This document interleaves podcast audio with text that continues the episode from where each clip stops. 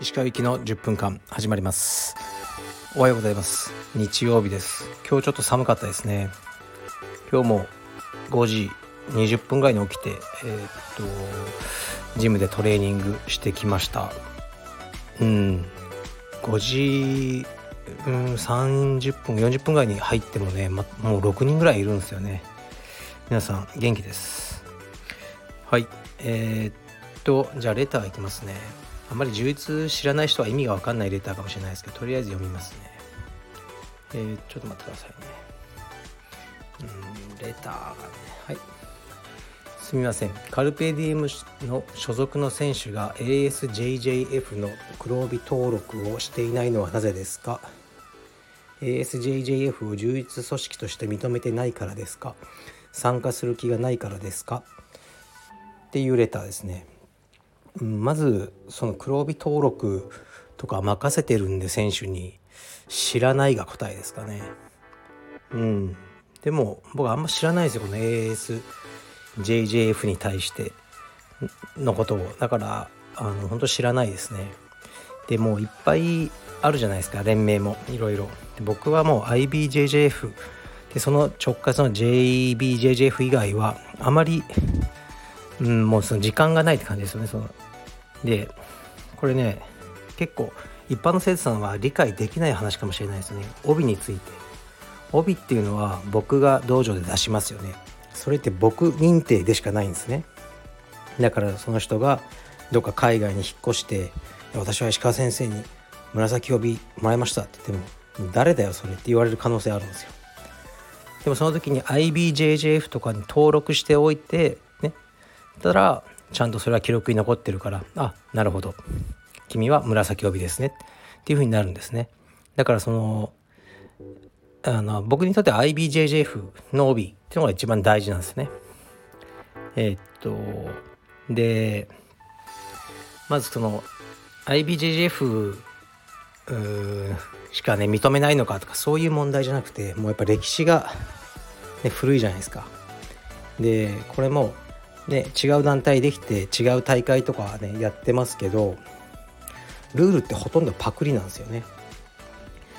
あのスイープ2点、ね、テイクダウン2点バック4点とかそういうのは全部 IBJJF が作ったことなんですよ。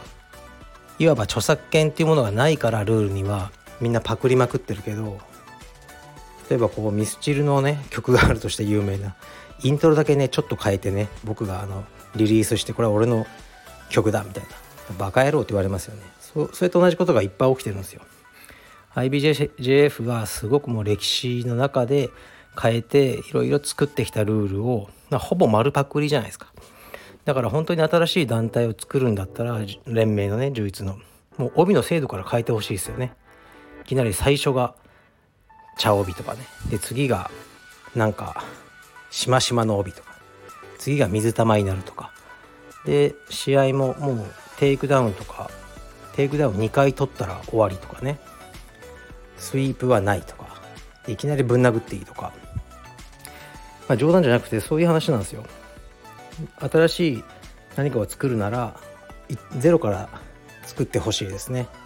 ほぼ IBJJF のほぼね丸パクリで少しだけ変えて我々は新団体だっていうのは、まあ、僕にとってはよくわからないですねそれだと IBJJF を僕は追いかけ続けていきたいって感じですねだから僕がもし、ね、力を行使して、ね、カルペディエムの生徒は IBJJF JBJJF の、ね、試合以外は出ることは不可能だってこれやれなくはないですようんそしたら、ね、1,000人2,000人の人がそれに従うしかないんですね。でそれが嫌で辞めちゃう人もまあ数名いるかもしれないですけど。だからでもしないですそういうことは。生徒さんの実践に任せてます。はい。だけど 僕がそういうことをしかねないと思っているのか各いろんな団体の方もなんか気を使って僕にいろいろ連絡してくださったりしてますけど僕は IBJJF 生粋の。はい。で JBJJF をあのずっとなんですかね。支持してます。やっぱ中井先生、ね、の、えー、まあ影響ですねそれは。中井先生がいなかったら日本の充実はもうないっていうのは絶対に事実なのでもう足を向けて眠ることはできません。はい。まあこれで答えになってますかね次いきます。あんまりねこの充実の連盟がどうこうとかねそんな話したくないんですよね。はい。えー、次。ちょっとライトなやついきますね、えー、ラジオ楽しく聞いています。石川先生はおしゃれさんだと思うのですが自分には似合わなくなってきたなとか洋服を手放すタイミングがあれば教えてください。また購入する決め手もあれば教えていただけますと嬉しいです。うん。そんなにおしゃれでもないんですけどね。えー、っとまず僕はまあ背が低いんですよね。163ぐらいしかなくて。だからもう体型的にこう似合わない服ってあるんですよね。そういうのはもうあかっこいいなと思っても、まあ、着ないですかね。あと首が太くてあのねボタンダウンとか着ると本当首がない人みたいになっちゃうんですよ。だから格闘家とかもねあのそれありますよ結構みんな。首が大きく開いたボートネックとか、ね、そういう服をなんか選ぶようにしてますね。はい。でパンツは太めですね。もうお尻があの筋肉が結構ねあってあの目立っちゃうんで細いパンツ履くと。パンツは太め。それぐらいですかね。であと柄物もあのロゴ物もほとんど着ないですね。カルペディエム以外は。はいなんか文字が書いてあると着づらいなっていうのがありますね。捨てるタイミングはうんどんどん捨てますね。買った分捨てるし1年間に1回も袖通さなかったやつはもう躊躇なく捨てます。それかもうスタッフにあげたりします。はい。あげた後ねそれを彼らがもうメルカリで売ろうが捨てようがねそういうのは全く気にしないタイプですね。はい。次いきます。充実歴10年近いものです。練習日数も週に5回6回と取り組んでおりますが一向に耳が湧きません。抑え込まれることも多く練習後に耳に熱っぽさを感じることも多いのですがそれでも湧きません、えー、タックルをすると湧きやすいと聞きますが肩が悪いので私はタックルはしません。痛いしそんなに良いことないよと言われる餃子耳ではありますが私には強さの勲章みたいで憧れます。石川さん的にはどうすれば耳が湧くようになると思いますか？ってことですね。うん。まあ、まず湧いて何もいいことはないと僕も思うんですけどそんなことは分かった上での質問なのであえて答えますね。僕はタックルで湧きましたね。完全に。で、まあ、僕はでもアメリカでやってたのでその頃注射針とか、まあ、手に入れて自分で抜いてましたね。だからそんなにひどくないです。うん、でもやっぱり左はこうイヤホンとか入んないですね。で一回こう針刺してたら耳貫通したことありますね。力入れすぎて。はい。とかまあ麹町の頃は山根くんのあの耳とか僕抜いてあげてましたね。で針刺したままあのじゃあこれで終わりなとかほっといて 抜いてくださいとかそういうことをよくやってましたね。多分まあまあ良くないですよね。うん。であのねタックルがやっぱ湧くんですよね。だからラグビーの選手とかも湧いちゃうし。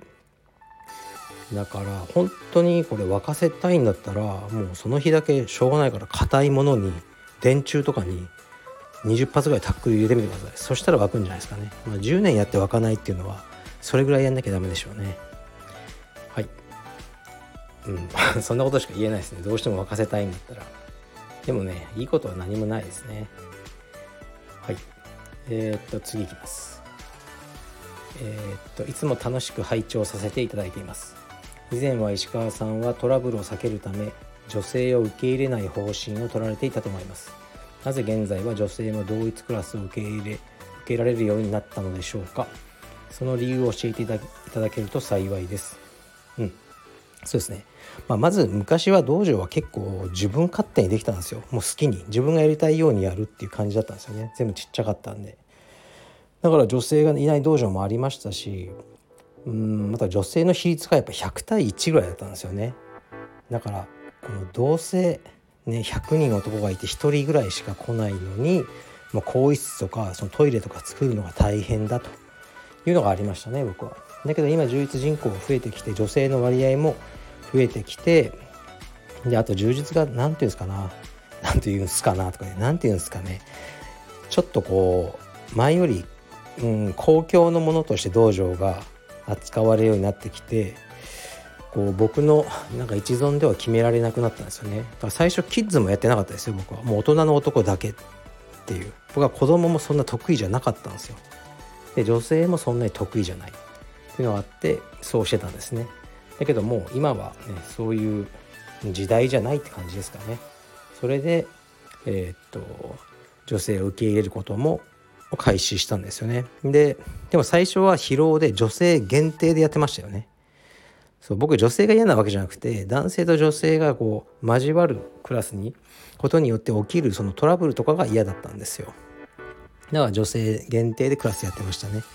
でもあのー、女性の方がね結構もう男性と一緒にやりたいみたいな強くなりたいみたいな人が多かったんで今はあのー、え、っと一緒ですねミックスでやってますね。でそうみんなそんな語りたくないことかもしれないけどやっぱねたまにあるんですよねその男女のトラブルって。でこれもうん僕ねあの言ってますよね。道場生の女性とそういう関係になったことない。っていうふうに。だから信頼して聞いてほしいんですけど普通はですよ僕が誰かの女性と付き合うとしますよね、まあ、結婚する前の話。その女性にね触るまでにね数ヶ月かかっちゃうんですよ、ね、手をつないでねでだんだんあの近づいてきてとかそうじゃないですか普通。でねやっとこう抱きしめられるようになる。まあ言ってて気持ち悪いんですけどそういうのが普通の関係ですよね。でも充実って初日からもうボディーコンタクトしちゃうんですね。男と女がもちろん。だから少しね異常なんですよねやっぱり。状況としては。うん。それでなんかおかしくなっちゃう。のってあるのあると思うんですよ。だからすごく危険なのでいろんなことが起きえるのであのー、僕はちょっとそういうのがストレスになるなと思って女性のを受け入れてこなかった歴史がありますね長く、まあ、でもね最近はそういうこともあんまないしあってもねもうカルペディウムも大きすぎてあの僕分かんないんですよ。前はちっちゃかったんで一つ一つの問題が目立っちゃったんですけどもういっぱい生徒さんいてうんあのなんかねあるんだろうけどよっぽどのことじゃない限り僕に上がってこないんであの僕もね無駄にストレスを感じることはなくなりましたね。そういうことです。はい。じゃああ今日も長くなっちゃったな。はい。じゃあ日曜日皆さんのんびりしてください。失礼します。